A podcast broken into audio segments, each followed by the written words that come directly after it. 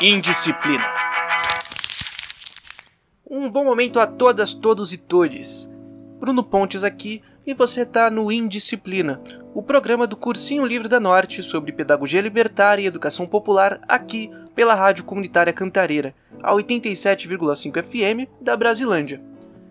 E vamos iniciando essa edição que está saindo no dia 16 de outubro, parabenizando cada professora, professor e professor que nos ouve aqui. Sei que vocês queriam uma educação de qualidade, recursos para usar na sala de aula e a valorização da nossa profissão como um presente para esse dia, mas infelizmente isso está muito fora do meu alcance. O máximo que eu posso fazer aqui é desejar parabéns pelo nosso dia. Agora vamos voltar para o programa.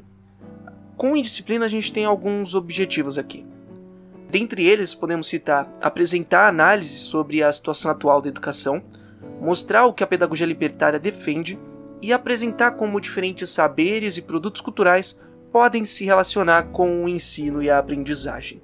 E no episódio de hoje vamos falar sobre como educação pode se relacionar com o RPG. Mas o que é esse RPG? Essa sigla significa Role Playing Game, que numa tradução livre seria algo próximo a jogo de interpretação de papéis. Como o nome sugere, ele dá foco na interpretação de papéis por parte das jogadoras, que interagem entre si em um cenário determinado anteriormente. Para controlar essa interação, existem diferentes conjuntos de regras que tentam simular uma realidade. Essa realidade vai depender da escolha das pessoas que vão participar do jogo. Pode ser um jogo que simule a nossa realidade atual aqui no Brasil, mas também pode ser um jogo com magia em um cenário medieval ou um jogo futurista. Tudo vai depender de quem está jogando o jogo. Existem duas funções diferentes no RPG. Podemos chamar um deles de jogadoras e jogadores e o outro de narradoras ou então de mestres e mestras. Enquanto as jogadoras focam em interpretar uma personagem, narradoras vão ser responsáveis por interpretar todas as outras personagens que vão aparecer no jogo, mas não são interpretadas pelas jogadoras, e em aplicar aquele conjunto de regras que simulam como as ações vão acontecer, se baseando principalmente na jogada de dados. Uma pessoa faz uma ação e joga um dado, e o número que cai decide se aquela ação deu certo ou não. No geral, a gente chama esses conjuntos de regras de sistemas de RPG. Existem vários sistemas. Alguns são exclusivos para alguns tipos específicos de cenários e outros são mais gerais e deixam o grupo que está jogando com uma liberdade maior na hora de escolher em qual universo imaginário vão jogar. Da mesma forma, se muda o número de dados e quantas faces cada um desses dados vai ter, que pode variar de 4 até 100 lados. Esse tipo de jogo foi criado na década de 70 pelo Gary Gygax e o Dave Ernerson, pegando alguns jogos de estratégia que já existiam na época, em que as jogadoras e jogadores controlavam exércitos e simulavam como as batalhas entre eles aconteceriam. E o Gygax e o Ernerson vão mudar o foco desses jogos para que cada jogador controle só uma personagem e não o exército inteiro. De lá para cá, vários sistemas foram criados e o mais famoso atualmente é o Dungeons and Dragons, que tem um cenário medieval com magia dentro dele. Sabendo o que é esse jogo, como que podemos aplicar ele na educação? Por que, que seria vantajoso usar ele nas nossas aulas? Como acontece com os outros jogos, se for bem aplicado, o RPG pode ajudar a quebrar a monotonia das aulas tradicionais narradas, enquanto ajuda alunas e alunos a construir alguns conhecimentos e, ao mesmo tempo, desenvolverem a imaginação e a sua criatividade. De forma específica, o RPG pode ajudar, por meio das dinâmicas que acontecem no seu meio, a desenvolver a sua moralidade por envolver várias relações no seu interior. As jogadoras vão interagir entre elas, com as mestras, com as narradoras, e também com os próprios personagens que elas constroem e os personagens jogados pela mestra. Assim, o RPG seria mais ou menos como um laboratório de vivências. Nele, a gente consegue construir novos sentidos para as nossas experiências, ficando limitados apenas à nossa imaginação. E aqui vemos uma ótima ferramenta para educadoras e educadores.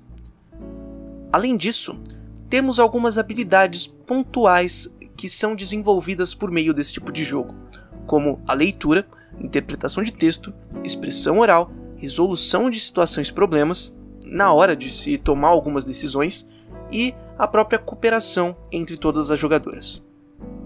Todas essas habilidades são muito importantes para que todas e todos consigam exercer a cidadania, e o RPG é uma boa ferramenta para construí-las. Por todas elas serem necessárias para que jogadoras e jogadores consigam cumprir os objetivos do jogo. Um dos conceitos que é muito usado no meio da educação é aquela ideia de metodologia ativa. E o RPG pode atuar como uma ferramenta muito importante para desenvolver essa metodologia. No desenvolvimento de uma atividade baseada nele, alunas, alunos e alunos vão conseguir construir um conhecimento novo enquanto jogam. Mas é importante destacar que não é só jogar o RPG de qualquer jeito que ele vai nos ajudar a construir alguns conhecimentos. Precisamos preparar aquela partida para os nossos objetivos e o colocar dentro de uma sequência didática. Precisamos ver quais são os conhecimentos específicos da turma antes do jogo e depois do jogo. Da mesma forma, precisamos de um momento depois para contextualizar o que foi trabalhado ali. Precisamos tanto apresentar esses conceitos, que não necessariamente vão estar explícitos ao longo da partida, quanto também criar um ambiente de diálogo para que a turma consiga discursar sobre o que aconteceu na aula anterior. E é nessa sequência didática que vai acontecer a construção desses conceitos científicos, não só no jogo. Eu tenho licenciatura em Ciências Biológicas e no meu trabalho de conclusão de curso eu desenvolvi um RPG para ajudar na construção de alguns conceitos de ecologia.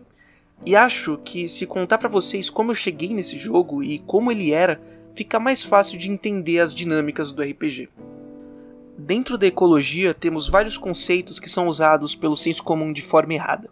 E isso faz com que o pessoal chegue na sala de aula com essa bagagem que precisamos levar em conta e mostrar que não é assim dentro da biologia. O exemplo mais comum é a forma como as pessoas usam o conceito ecológico. A ecologia é a área que estuda as relações entre seres vivos e os compostos do espaço em que eles estão inseridos. Mas quando falamos que uma sacola é ecológica, a gente não está falando que essa sacola estuda essa relação. Aqui esse adjetivo ganha o significado de que aquele objeto foi criado pensando na redução de danos ao meio ambiente, seja na sua produção ou no seu descarte posterior. Da mesma forma, outros conceitos também acabam passando por isso dentro das outras disciplinas. O meu objetivo inicial era criar um jogo para mostrar como as relações entre diferentes populações de seres vivos em um espaço pequeno interagem entre si.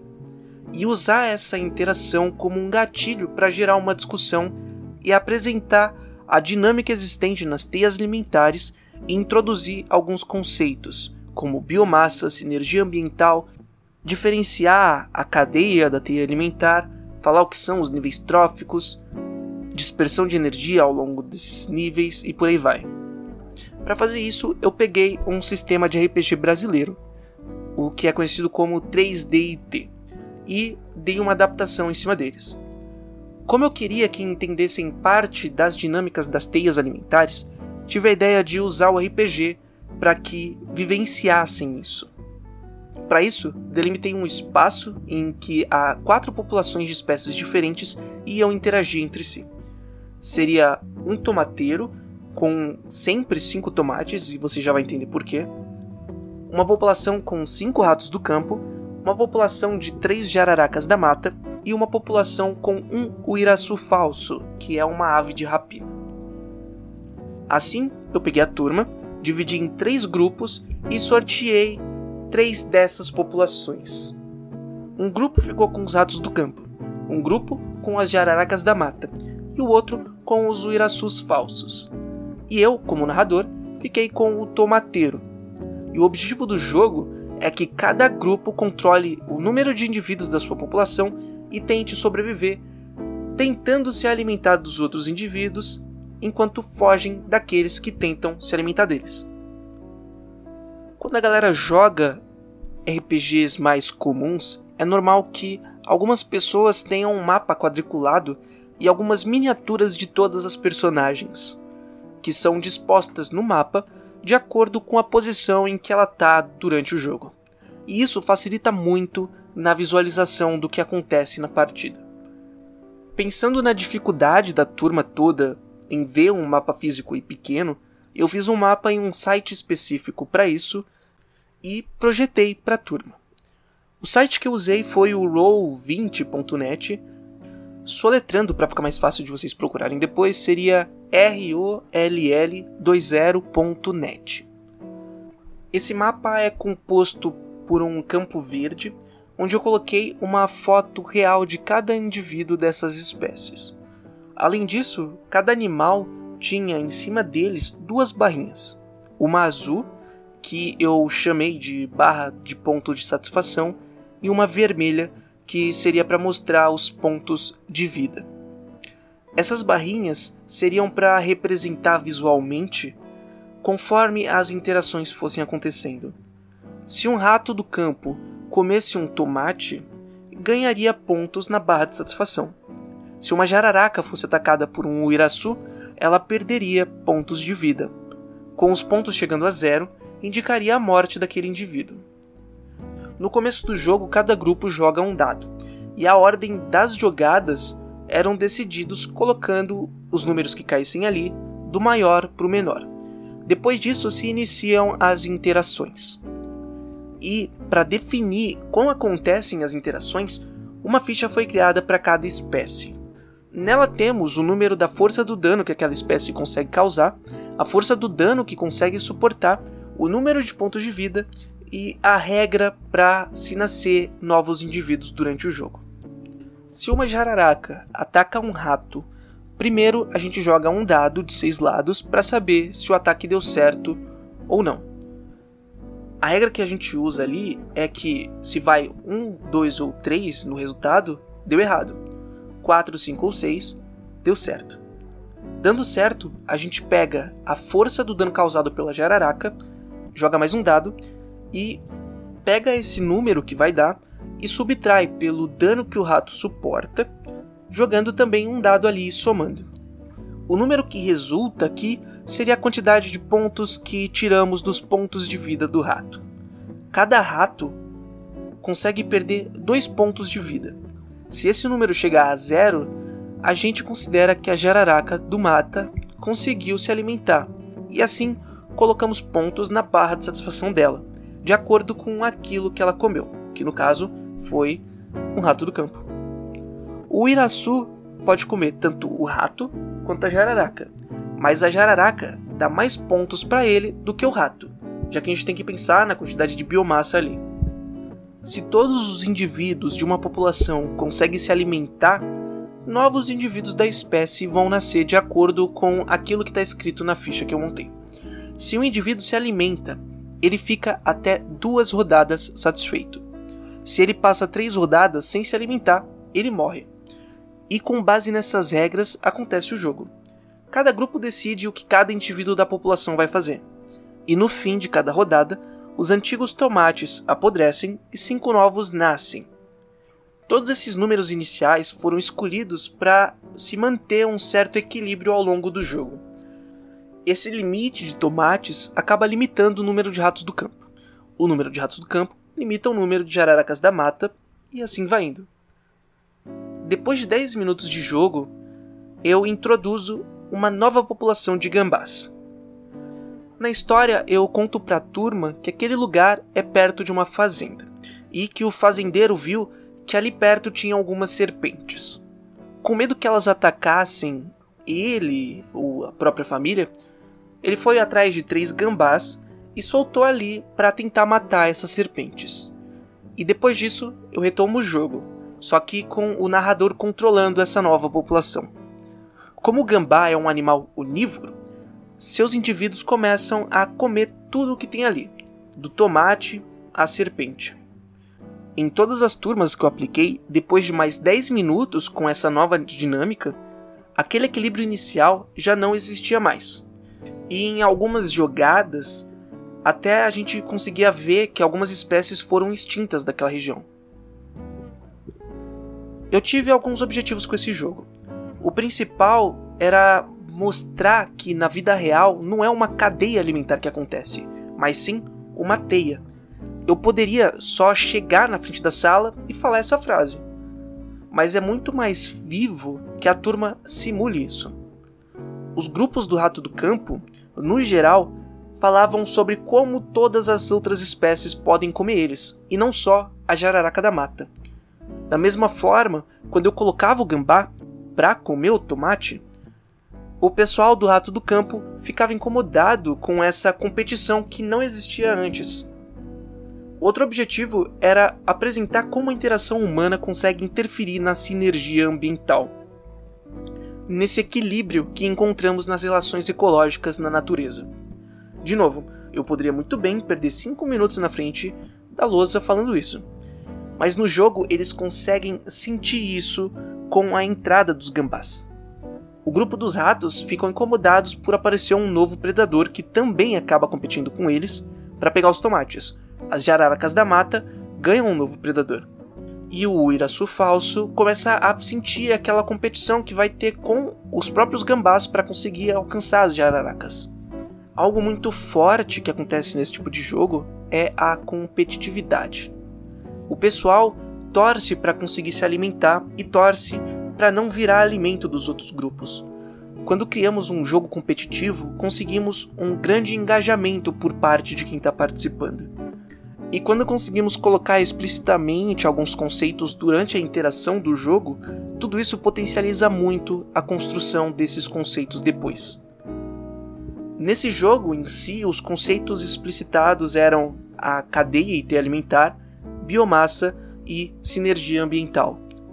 Mas como deu para ver na minha descrição, em nenhum momento do jogo a gente fala: olha, isso aqui é biomassa, isso aqui é teia alimentar esse momento deve vir depois do jogo, em uma ou mais aulas da sequência didática em que ele está inserido.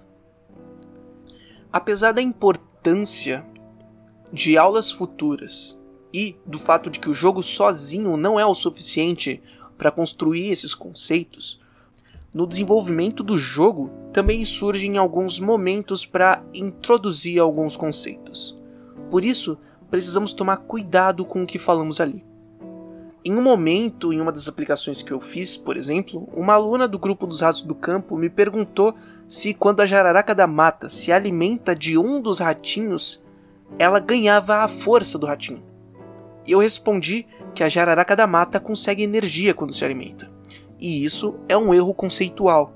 A alimentação não é só sobre a obtenção de energia, é sobre obter diferentes nutrientes. A aquisição de energia só acontece lá para frente quando os açúcares são quebrados durante a respiração celular. Então falar que conseguimos energia na alimentação é um erro. Por isso que não é por esse momento da aplicação do jogo ser descontraído que podemos baixar a guarda e deixar esses conceitos de lado. Esse momento ainda é o momento dentro de uma aula, esse jogo que apresentei aqui não está perfeito e várias modificações seriam bem-vindas, mas apresentei para vocês para tentar explicitar como podem aplicar o RPG na sala de aula e quais são os benefícios deles. Se você dá aula de ciências ou de biologia, fortemente recomendo que aplique esse ou uma modificação desse jogo, para falar sobre as dinâmicas das cadeias alimentares. E se você dá aula para outras matérias, fortemente recomendo que você procure algum jogo de RPG que já foi feito dentro da sua área ou até mesmo tente desenvolver um jogo para apresentar um conceito saindo da aula tradicional. O mais importante que eu vejo nessa construção de um jogo novo é que você consiga integrar os conceitos no desenvolvimento da partida, pensar aquilo que você quer ensinar e tentar ver como seria possível que vivenciassem aquilo dentro do jogo. Você quer que a sua turma vivencie o que aconteceu em um dado momento histórico, você pode criar esse acontecimento dentro do RPG e colocar sua turma como algumas das pessoas que participaram daquilo. Você quer apresentar algum fenômeno complexo da natureza? Você pode fazer o mesmo. Se você quer falar sobre sistema imunológico, por exemplo, você pode separar a sala em grupos e cada grupo ser um tipo de célula diferente que faz parte desse sistema, enquanto o corpo está sofrendo com alguma infecção. E por aí vai. A sua imaginação é o seu limite. Outra coisa que você também pode fazer é procurar no Google Acadêmico por jogos de RPG dentro da sua área que foram publicados como artigo. É muito importante que essa aplicação faça parte de uma sequência muito bem pensada e que você tome cuidado com os conceitos antes, durante e depois da aplicação. O jogo pode ajudar, mas ele sozinho não faz milagre. É mais uma ferramenta que você pode implementar e usar nas suas aulas. Não é uma troca pelo que você faz nas suas aulas. Pensei nesse primeiro bloco como uma apresentação sobre o RPG que não fosse muito maçante e espero que eu tenha conseguido fazer isso. É provável que alguns conceitos e dinâmicas que falei aqui tenham ficado um pouco turvas ou até difíceis de entender, e é por isso que indico que vocês procurem algum sistema de RPG juntem um grupo de amigas e amigos e joguem para entender melhor. Existem vários que já foram publicados aqui no Brasil e o mais famoso é aquele que eu falei para vocês do Dungeons and Dragons, mas existem outros muito mais simples, como o 3DT. Acho importante já ter uma experiência como narradora para conseguir desenvolver melhor a atividade. Mesmo que já tenhamos um baita jogo de cintura para não deixar as crianças colocarem fogo na sala, fazer esses cálculos rápidos aqui, enquanto tenta impedir que as crianças coloquem fogo na sala de aula, acaba sendo um pouquinho mais difícil. Por isso, se você já tem alguma experiência com isso, já vai deixar as coisas muito mais fáceis na sala de aula. E terminamos o primeiro bloco aqui. Não sai daí, que depois do intervalo nós voltamos.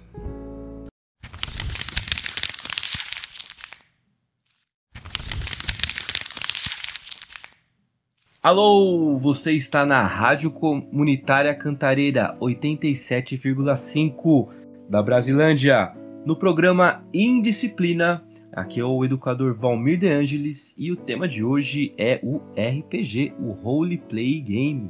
Esse jogo de representação que vem desde lá daqueles desenhos longínquos da Caverna do Dragão.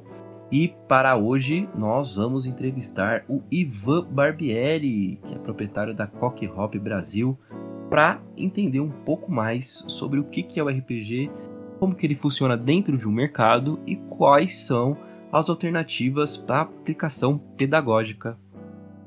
Bom dia, Ivan. Tudo bem? Bom dia, Val. Tudo bem? Tudo caminhando lindo por aqui. É um prazer estar aqui com vocês. Eu sou Ivan Barbieri, como o Romir já antecipou aí. Sou sócio de uma das distribuidoras aí do mercado geek nerd aí do Brasil, que é a Qualquer Hobby Brasil. Né? Ela está aqui no mercado faz pouco tempo. A gente está no mercado faz sete anos só, é, competindo aí com, com grandes editoras aqui no Brasil. Mas é isso aí. Estamos tentando fazer a diferença aí nesse mercado tão voraz, né? Ivan, explica pra gente o que, que é RPG.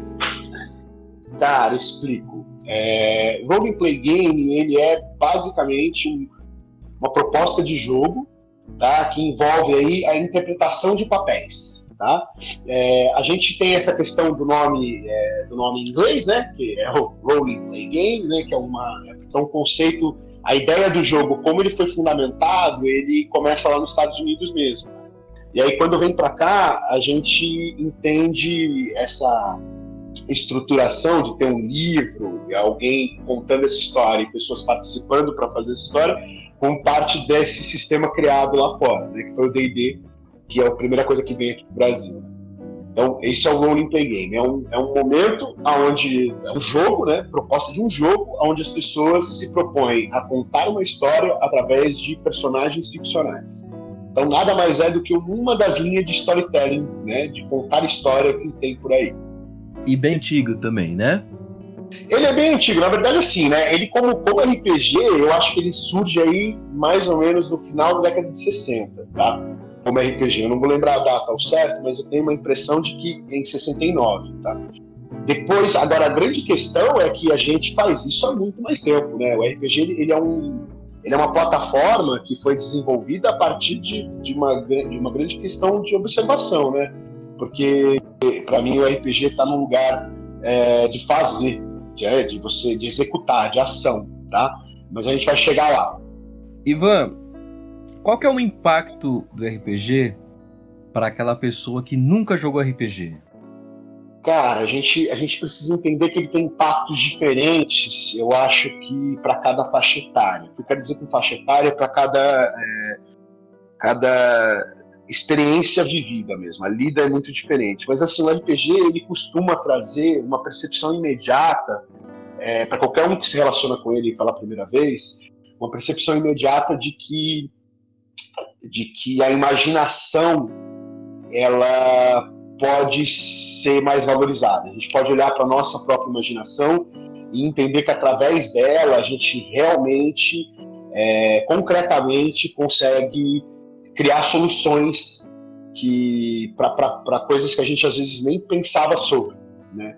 Eu, tenho, eu tenho algumas experiências de ver pessoas é, lidando com RPG pela primeira vez, de terem, de terem vislumbres de como de como a gente mudar o nosso olhar, desencaixar o nosso olhar do cotidiano, pode fazer com que a gente observe soluções reais para nosso para nossa vida, sabe? É, seja você seja você interpretando um personagem diferente, seja você ouvindo alguém interpretar um personagem diferente, seja uma descrição de uma cena por parte de qualquer um dos envolvidos, seja do do narrador, que é a pessoa que está construindo esse mundo, seja dos jogadores que também estão construindo esse mundo, mas por outro, por outro ponto, né? É, sempre que, que existe essa primeira lida com RPG, a coisa que eu consigo observar muito é é que a imaginação ela é ela imediatamente se percebe num ambiente valorizado e tem muita gente que, que nunca nem passou por isso assim né de, de ter um de estar num espaço num lugar onde a imaginação possa ser a, a, principal busca ali daquela relação, sabe? E é, eu acho que isso é muito forte. Acho que isso é a grande, grande parada da primeira vez que você lida com RPG.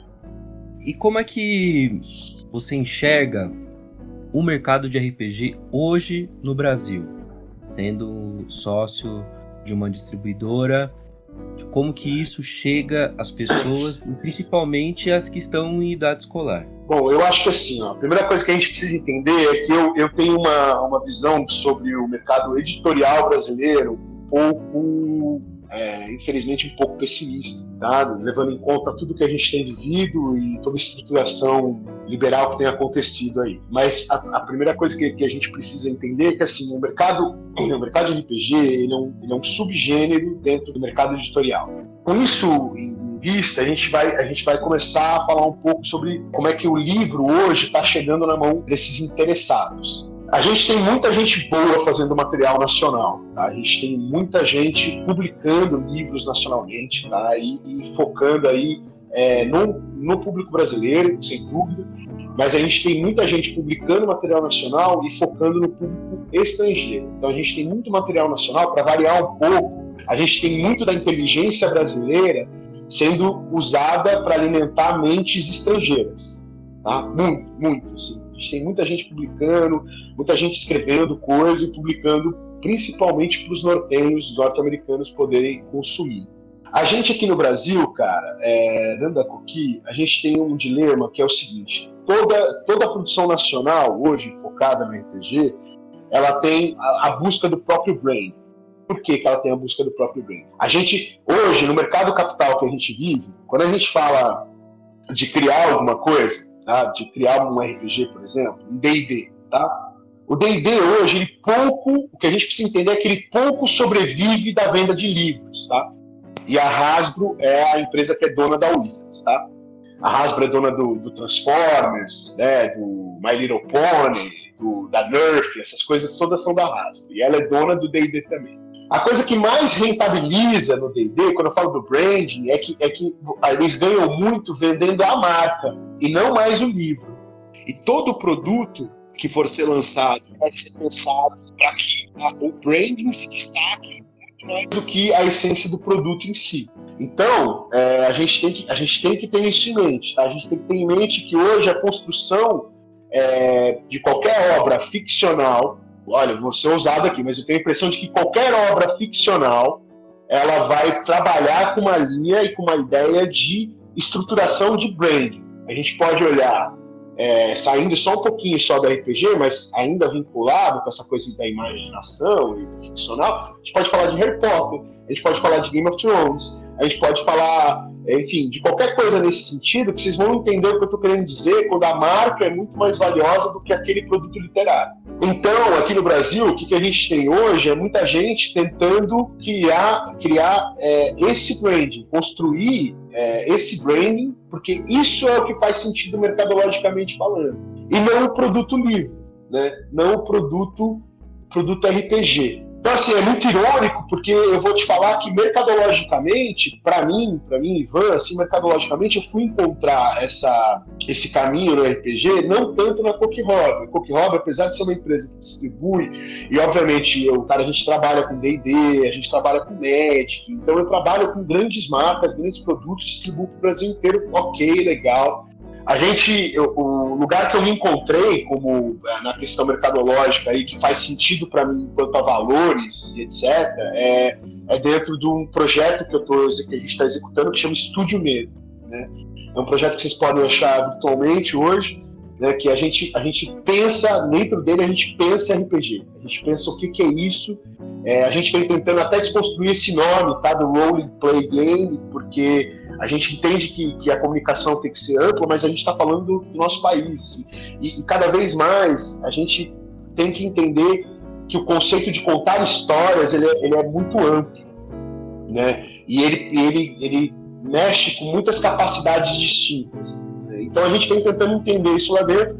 É, Para mim, a grande chave do, do mercado de RPG, que eu acho que é o momento que a gente tem que buscar essa transformação. Até então, o mercado de RPG era um mercado onde as pessoas, as pessoas simplesmente compravam o livro, iam para suas casas, para os seus micronúcleos, né? E se reuniam para poder contar a história naquele micronúcleo e, e, e isso por si só era a experiência de vida. A gente está vivendo num mundo onde a tecnologia vem, ela vem ela, não, ela, ela vem englobando a gente, né? ela está consumindo a gente em diversas medidas e ela está impondo uma nova realidade de como as coisas devem ser. E com isso também modifica muito as nossas relações humanas. Né? Muito doido, porque as nossas relações humanas cada vez mais estão vinculadas a esse aparelho aqui que a gente, inclusive, está usando para fazer essa entrevista no meio dessa pandemia.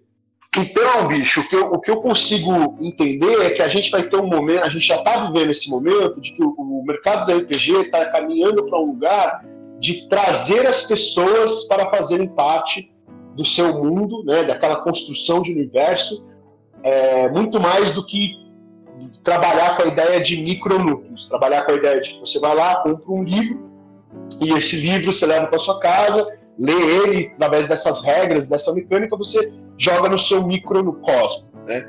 Eu vejo que o RPG hoje está cada vez mais caminhando para uma ideia de macrocosmo. Então a ideia é que a gente tenha aí histórias sendo contadas por muitas pessoas, né? porque essa ferramenta tecnológica vem, vem permitindo isso cada vez mais. Então, como é que isso modifica? A gente não está mais falando de um produto específico, a gente não está mais falando do produto é, livre, de algo concreto e físico. A gente está falando muito mais de um produto como uma associação, por exemplo, como pessoas que se vinculam por aquele interesse, né? como é, produtores de conteúdos diários, semanais, entendeu? Que, que fazem, que alimentam aquele grupo de jogo e aquele coletivo.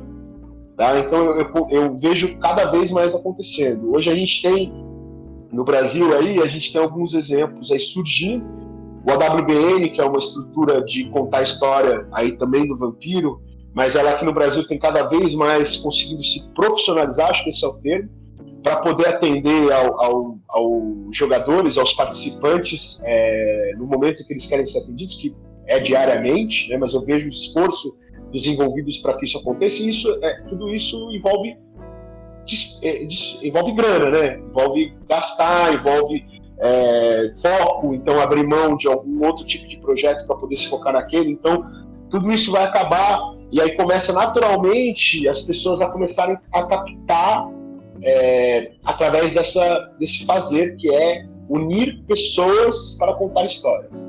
É isso que eu venho entendendo no Brasil. Cada vez mais o mercado editorial do RPG vem se diminuindo, porque o mercado editorial como um todo está sendo colocado em xeque, né, ainda mais com propostas abusivas e absurdas de, de cobrar imposto sobre livro, né, que estão surgindo por aí, já estão surgindo no horizonte, que é algo é, é anticonstitucional, mas está sendo dito abertamente, ninguém, e as pessoas ainda levam em consideração um papo como esse, que então quer dizer, a nossa democracia realmente está bem abalada, é, mas isso tá sendo, a gente está vendo isso acontecer, então o mercado nacional editorial cada vez mais minguará. É, existe uma força e uma energia dedicada a isso, para minguar é, esse mercado. Deixa eu fazer mais uma pergunta. O que, que dá para aprender lendo livro de RPG? Cara, a gente pode aprender muita coisa, cara. Eu acho que assim, como eu disse, é, a primeira, a primeira, o primeiro grande valor da RPG, para mim, é, é, é aprender e entender o poder da imaginação, mas não o poder da imaginação alheio, tá? Eu acho que é um poder da imaginação próprio, é o seu poder de imaginação. Ah, eu acho que é a primeira coisa que você consegue aprender lendo um livro de RPG. Por quê? O livro de RPG, a primeira coisa que ele vai fazer contigo é te apresentar um cenário. Então ele vai te apresentar um mundo e um universo. Tá?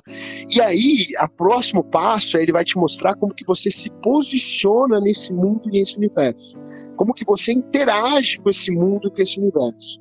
E aí, é aqui que está a chave dessa transformação da imaginação que eu estou falando, porque você com o mundo, se apropriado do mundo, a partir do momento que você se apropriou daquele cenário, daquele universo, e você tem a ferramenta de como interagir dentro dele, aqui a sua mente explode. É quando, é quando a sua mente explode. Porque aí você pode, você começa a entender que você possui muito mais de um caminho relacional com esse mundo, com esse universo. E que você pode construir a história que for. O nível de abertura que o RPG te dá para construção, ele é muito amplo.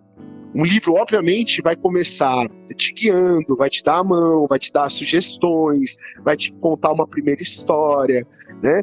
Mas é um caminho muito prazeroso de se relacionar com ele, porque ao final dessa dessa leitura, né, você vai sem dúvida perceber que aquilo que você acabou de consumir, aquele livro é só o começo do todo. Então aquela aquilo é literalmente só uma preparação, é só uma montagem de um paraquedas para que então você pule do avião, entendeu? E aí sim tem a, a, capte o mundo todo. E aí você vai viver experiências através do jogo, do fazer, da relação, que é muito transformadora, né? É transformadora a ponto de me fazer acreditar e ir atrás disso e percorrer é, a tentativa de experienciar diversas coisas dentro da RPG diariamente. Né? minha vida é, é, é, é, isso, tanto no meu hobby, obviamente, mas na minha vida profissional e de valores, de significado, isso é o que vem me movendo. Eu acredito que é muito forte, assim, potencial muito forte a gente pode pensar então no RPG como algo ativo dentro da fantasia.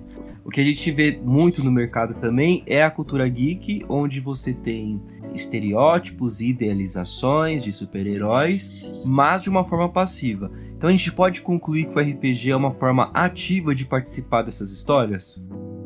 Porra, Val, é isso. Acho que é, acho que é isso. A gente pode concluir sim. O RPG é a forma ativa de você externar a sua imaginação, desejo, significado para o mundo. É isso que é. O RPG ele te permite ativamente mudar o mundo que você está se relacionando. E aí você vai perceber que você consegue alterar aquele mundo e aquela verdade através das ações do seu personagem, dessa máscara que você colocou, mas que aquilo tem total referência, total referência com o nosso mundo aqui. E que a gente também tem essa força e essa energia e essa capacidade de mudar a nossa realidade. E isso é muito poderoso, assim. Eu acho que o RPG ele vem nesse lugar, assim, de mostrar que, mostrar que você pode ser ativo nessa mudança, sabe? Nessa modificação. E aqui eu aproveito para falar como que a gente pode usar isso como uma ferramenta pedagógica, né? uma vez que estas representações e idealizações podem ser utilizadas dentro da sala de aula, dentro de um cenário construído coletivamente, sendo a educação esse processo de construção coletiva, para determinado assunto. Então é por isso que a gente trouxe hoje o Ivan para falar aqui no Disciplina, para explicar como que a gente pode usar essas ferramentas no nosso dia a dia na sala de aula. E também pela internet, porque a gente tem diversas ferramentas, por exemplo, esta entrevista está acontecendo por um aplicativo chamado Discord, e esse Discord uhum. pode ter uma história de RPG dentro de um contexto pedagógico, pode ser pelo Zoom, então vamos discutir mais sobre o que, que o RPG pode trazer. O Ivan trouxe uma questão muito importante também sobre essa questão editorial no país e da taxação de livros, de impostos nos livros e de como isso é preocupante. Você pode falar um pouco pra gente, é, não só pela RPG, mas quais seriam os prejuízos trazidos pela esta taxação nos livros?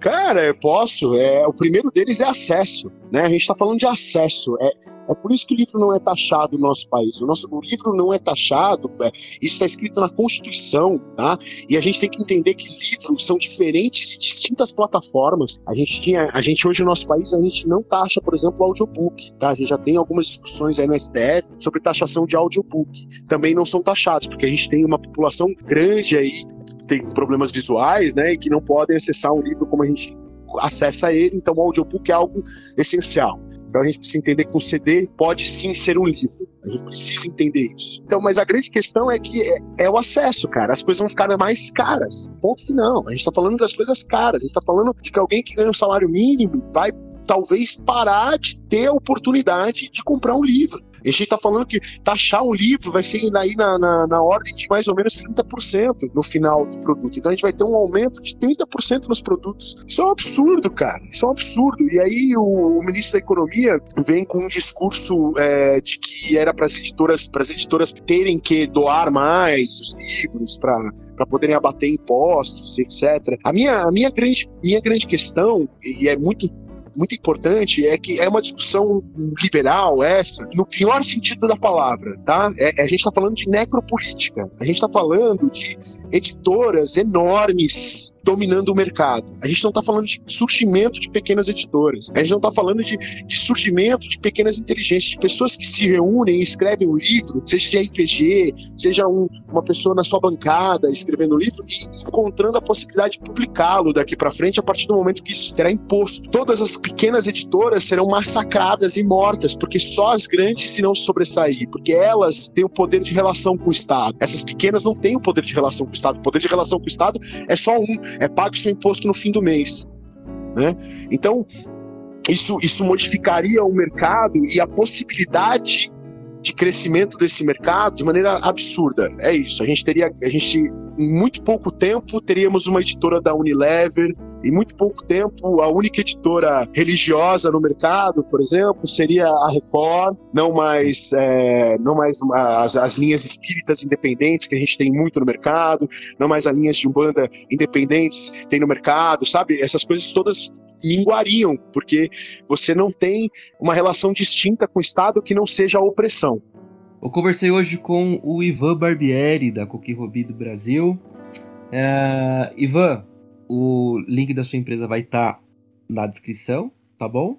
Okay, é, okay, tá. Muito obrigado por ter participado do Indisciplina. Imagina. Eu que agradeço o convite, acho muito importante a gente conversar sobre imaginação, é, acho muito proveitoso. Quem tiver interesse aí de estender, quiser conversar um pouco mais, pode me procurar também.